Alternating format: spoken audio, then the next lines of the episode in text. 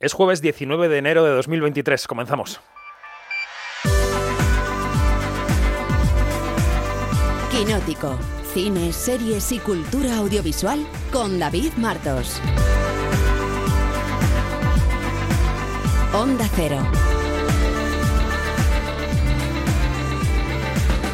Con ese aire algo despreocupado, como si los premios, eso, le preocupasen lo justo, y mientras recoge uno y otro y otro y otro, Kate Blanchett se hizo el domingo con el Critics' Choice Award, un premio que se suma al Globo de Oro, también se suma a la Copa Volpi, y ya va enfiladísima a conseguir otro Oscar por Tar.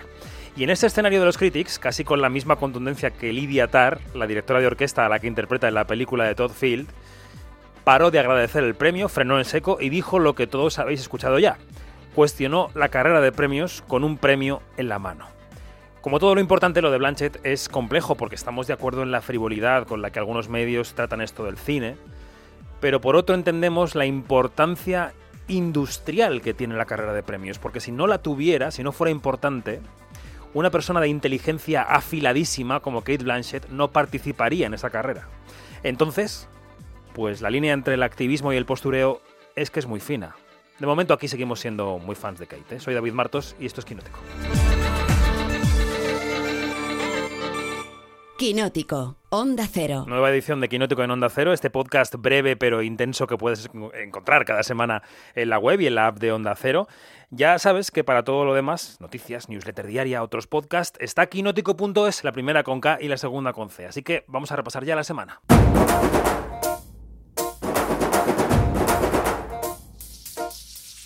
పొలం గట్టు దుమ్ములోన పోట్ల గిట్ట దూకినట్టు పొలేరమ్మ జాతరలో పోతరాజు ఊగినట్టు కిర్రు చెప్పులేసుకొని కర్ర సాము చేసినట్టు మర్రి సొట్టు నీడలోన కుర్ర గుంపు కూడినట్టు ఎర్ర జొన్న రొట్టెలోన మిరప దొక్కు కలిపినట్టు నా పాట చూడు నా పాట చూడు నా పాట చూడు నాటు నాటు నాటు నాటు నాటు నాటు తీగ Natu Natu, saludamos como cada semana a nuestra colaboradora más dicharachera a la par que rigurosa. Bremen Yanina Pérez Arias, buenos días, ¿cómo estás? Muy, muy. Aquí yo estoy en una nota de Bollywood. Natu, natu, Natu, natu, natu, natu, natu, natu. es la ganadora del Critics' Choice Award a la mejor canción, la película RRR y esta canción Natu Natu. Y también está por aquí nuestro hombre de las noticias, Iñaki Mayora, buenos días. Buenos días, ¿qué tal estáis? Veo que estáis a topísimo. No recuerdo si has visto tu RRR, ¿la viste en Netflix? No, todavía no la he visto, no es una cosa que me llame mucho la atención, lo reconozco. Pues eh, a mí tampoco. Pero bueno, que decir que yo la he visto por verla, pero que tampoco tal. Bueno, Natu Natu, la canción ganadora de los Critics' Choice Awards de esta semana. Sabéis que en este podcast de Onda Cero repasamos primero algunos detalles de la semana y luego eh, los externos. Y la semana empezó con esa ceremonia de los Critics' Choice Awards. Una ceremonia en la que en series ganaron Colegio Abbott en comedia, Better Call Saul en drama, em, la, serie de auge y caída de Elizabeth eh, Holmes de Dropout en miniserie. Y en cine fue la gran noche de toda la vez en todas partes, con cinco premios, incluida mejor película, mejor dirección, pero actriz se le escapó a Michelle Yeoh y fue para las manos de Kate Blanchett con ese discurso con el que abríamos la portada que suena así.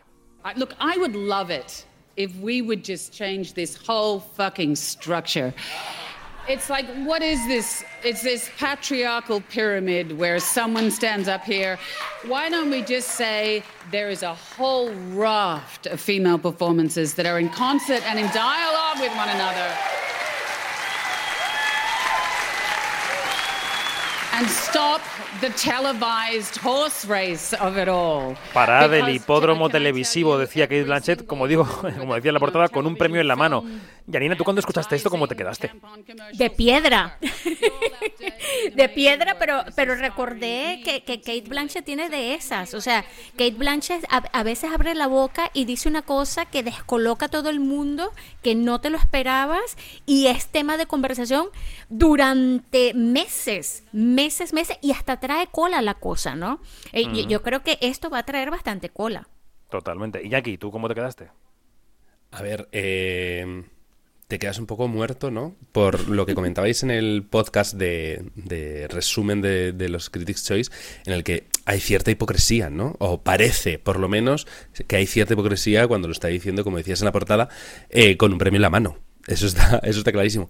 Pero también te choca en un momento en, el, en una gala en la que eran todo discursos emotivos eh, con la, de lágrima y de repente te suelta este que te, te- te saltabas del sofá, ¿no? Fue un momento, un momento fuerte, sí, sí. Sí, totalmente. Bueno, el otro discurso emotivo fue el de Brendan Fraser, que ganó Mejor Actor por The Whale. Eh, vamos a escucharlo también. And Darren Aronofsky, I was in the wilderness, and I probably should have left a trail of breadcrumbs, you know. But you found me, and um, like all the best directors, you merely just showed me where to go to get to where I needed to be.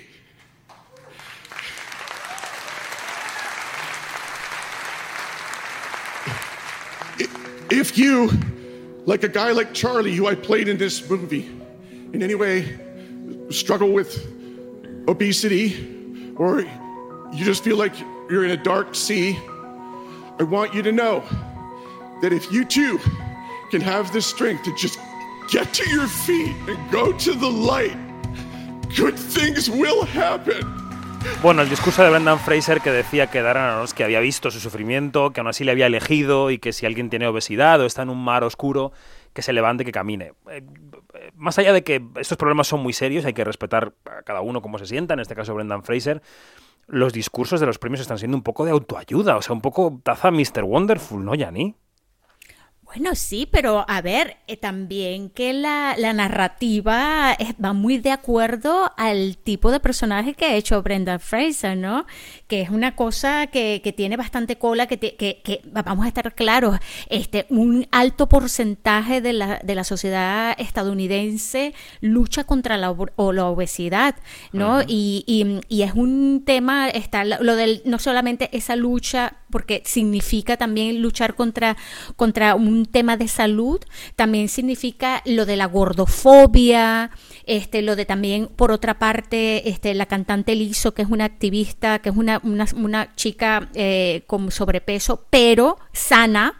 Entonces también está esa otra parte, ¿no? De, de, de cómo tú, de cómo tú te aceptas con tu cuerpo.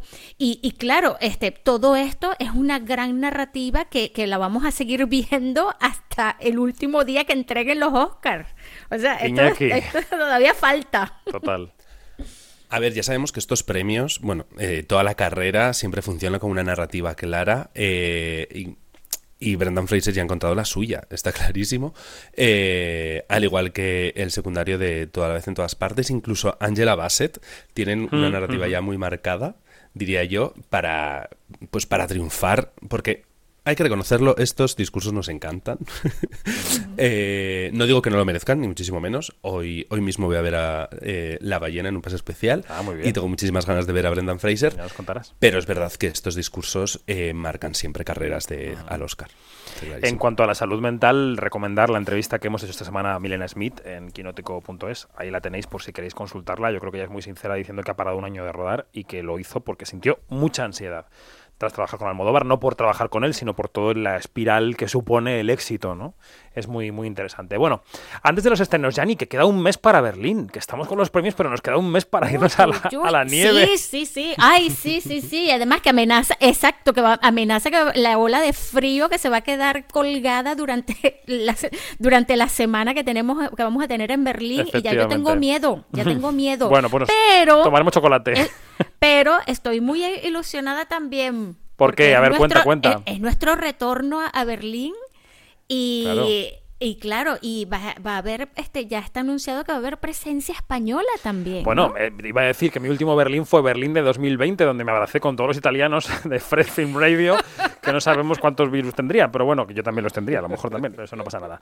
Bueno, que sí, que va a estar la película Matria de Álvaro Gago española en la sección Panorama, va a estar La herida luminosa corto español también, Spielberg abre el festival y va a estar Helen Mirren con la película de Golda Meir, que tengo unas ganas de verla, brutal, Jenny. Ay, sí, tiene súper pinta, de verdad que sí. Muy, eh, de verdad que, que- que- que lo que nos están dando es buenísimo. Sí. Bueno, que siga la fiesta, ¿eh? que siga, que yo quiero más mandanga y contarla en Quinótico. ¿Os parece que nos pongamos ya con los estrenos de la semana? Vamos. Venga. Quinótico, lo que se estrena.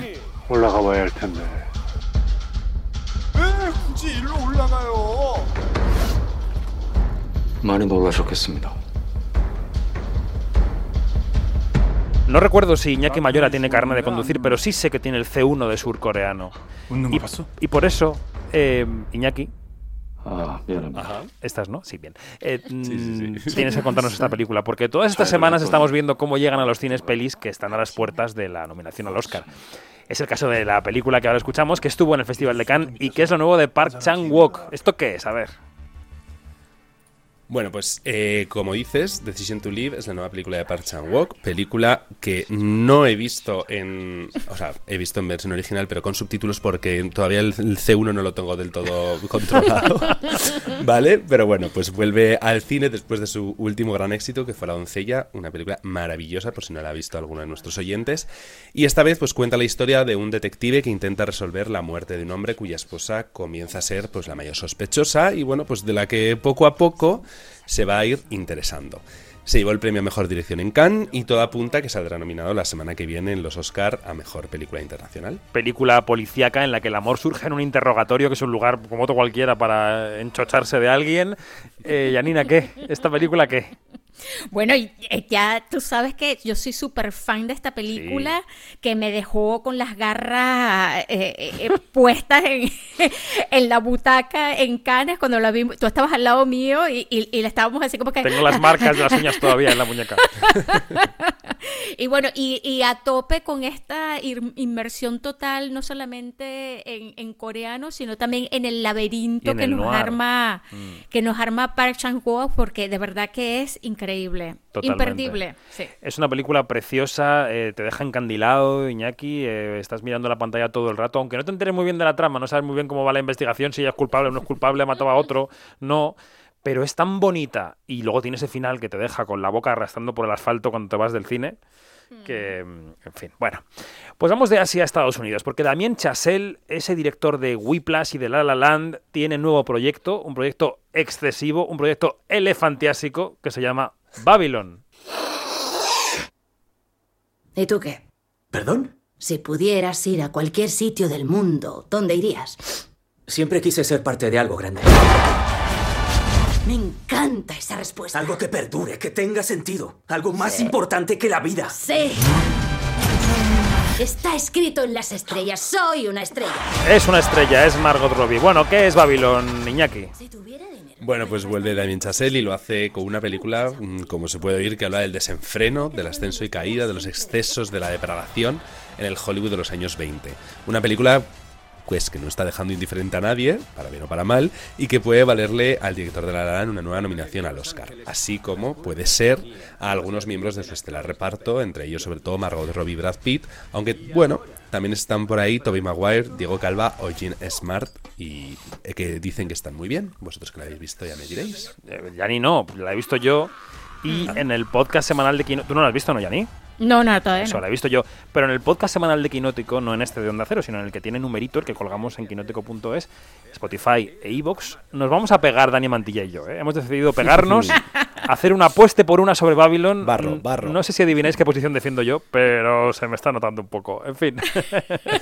vamos con cine español. Película ambientada en el Pirineo catalán en plena Segunda Guerra Mundial. Se llama El Fred que crema. Maria, Mare de Gràcia, Mare de Misericòrdia. De l'enemic protegiu-me. Bueno, en castellano, Iñaki, el título de la película, de esta película invernal, desde el cartel que aparece con nieve, sería El frío que quema, ¿no? Sí, y nos quedamos pues eso, con esta película española que también se estrena este viernes, que es El frío que quema y dirigida por el nóbil Santi Truyenque y nos narra pues la historia de un pueblo en los Pirineos que esconde a unos judíos en plena Segunda Guerra Mundial. Está nominada a los premios Gaudí a Mejor Película y Greta Fernández, Ruyer Casamayor o Pedro Casablanc encabezan el reparto. Los Gaudí, los Gaudí, perdón, para los que no queda nada tampoco ya. Los Gaudí son, son enseguida. Em, y antes de pasar a las plataformas, yo creo que nos puedes animar con una comedia, ¿no? Una buena comedia de público, por si no te gusta todo lo que hemos contado, ni el noir de Park Chan-wook, ni el exceso de Chazelle, ni el Fred que crema. Una comedia, va. ¿Qué tenemos? Bueno, pues para los amantes, como dices, de las comedias familiares de humor británico, llega una herencia de muerte, que es la historia de dos hermanas, en horas bajas económicamente, que harán todo lo posible pues para ganarse la herencia de su tía pudiente. Tony Collette, Ana Faris o David Duchovny encabezan el reparto de esta comedia que suena así. A ver. La tía Hilda se muere. Cáncer. Y me importa un pepino. Mamá, es tu hermana. Lo sé, pero es una mala puta. ¿Estás pensando lo mismo que yo? La tía Hilda no nos incluiría en su testamento, no le caemos bien. No le cae bien nadie. Por si no te has coscado, nuestro negocio se va a la mierda y nuestras vidas más de lo mismo. Vamos a sacar las perras a esa zorra rastrera. Bueno, una película muy agradable, muy de familia, que se lleva muy bien.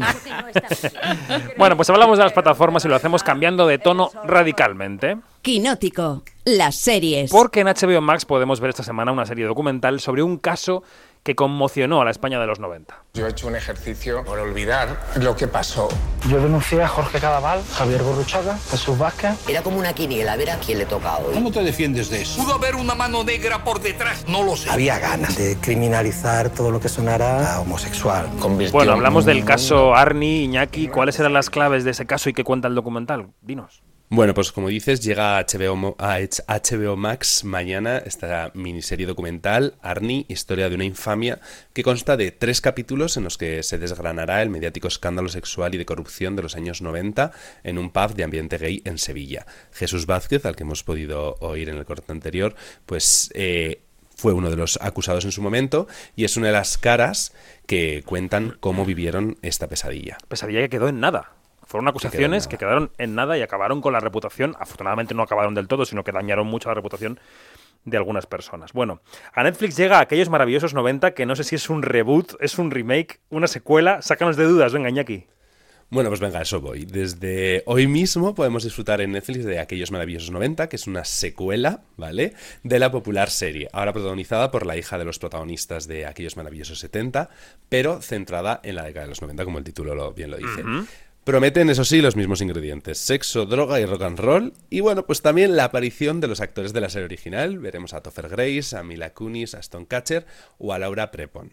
Por desgracia, la serie original no está disponible en ninguna plataforma y podría haber sido pues una, una buena estrategia para Netflix. Sí, no he oído a Janina Yagoyar después de oír este proyecto. Ay, ay, ay, es, que, es, que, me encanta. Sé que te encanta. A mí, yo sé que, me, yo sé que tú sabes.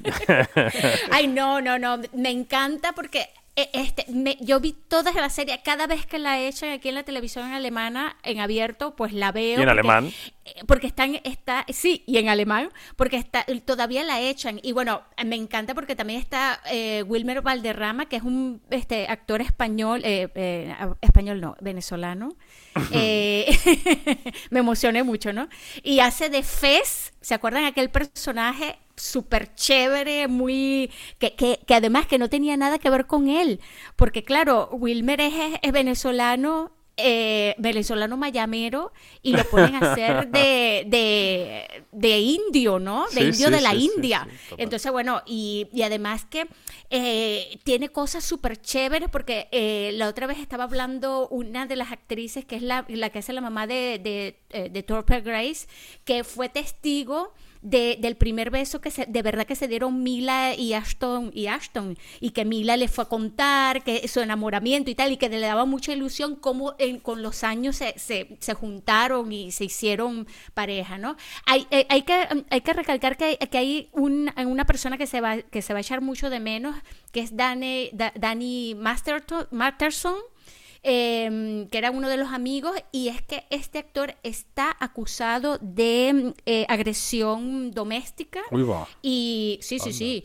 Y entonces está en pleno juicio y por eso no, no, no está. Eh, de agresión sexual eh, eh, a su esposa, supuestamente. Pues sí. Pues mira, que al hilo nos viene de lo siguiente, porque a Prime Video llega mañana viernes una historia de crímenes, Iñaki. Sí, como dices, este viernes llega también a Prime Video la docuserie de seis capítulos, una historia de crímenes, en los que se analizarán pues, famosos crímenes de nuestro país, de la mano de tres expertos que bueno, pues esclarecerán qué llevó al criminal, sobre todo, a llevar a, llevar a cabo esos sucesos. Una incursión en el true, true crime patrio, que bueno, que es un género que funciona muy bien en las plataformas y cuyos casos pues pueden ser además muy atractivos. Se va a tocar el caso de, Diana Kerr, el parricida José Bretón o el brujo de Moquinal, entre algunos de ellos. Pues qué alegría. No, hay mucha gente que es fan del género negro, pero vamos, eh, en fin. Yo casi me quedo con la comedia de Zorra, tal, de esa me gusta mucho más. Bueno, que chicos, que muchas gracias por este repaso semanal a los estrenos. Y el martes tenemos nominaciones a los Oscar aquí en directo en Onda Cero, a través de la web de Onda Cero. Contaremos qué ocurre con los prenominados españoles, a ver si alguno de los cuatro avanza. Iñaki, Yani, un beso enorme, gracias. Un abrazo. Un abrazo. Adiós. Adiós.